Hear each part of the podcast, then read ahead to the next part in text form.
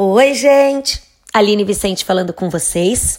Estamos fazendo a leitura da Bíblia na versão A Mensagem, começando por Salmos, e hoje é o Salmo 29, um salmo de Davi. Bravo, ó Eterno, bravíssimo! Deuses e anjos gritam: bis!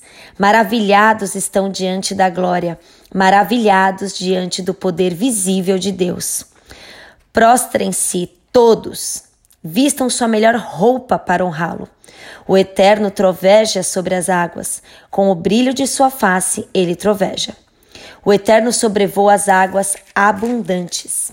O trovão estrondoso do Eterno, o trovão sinfônico do Eterno, o trovão do Eterno esmaga os cedros. O Eterno derruba os cedros do norte. As cordilheiras saltam como potros na primavera. As altas cadeias da montanha pulam como cabritinhos selvagens. O trovão do Eterno cospe fogo.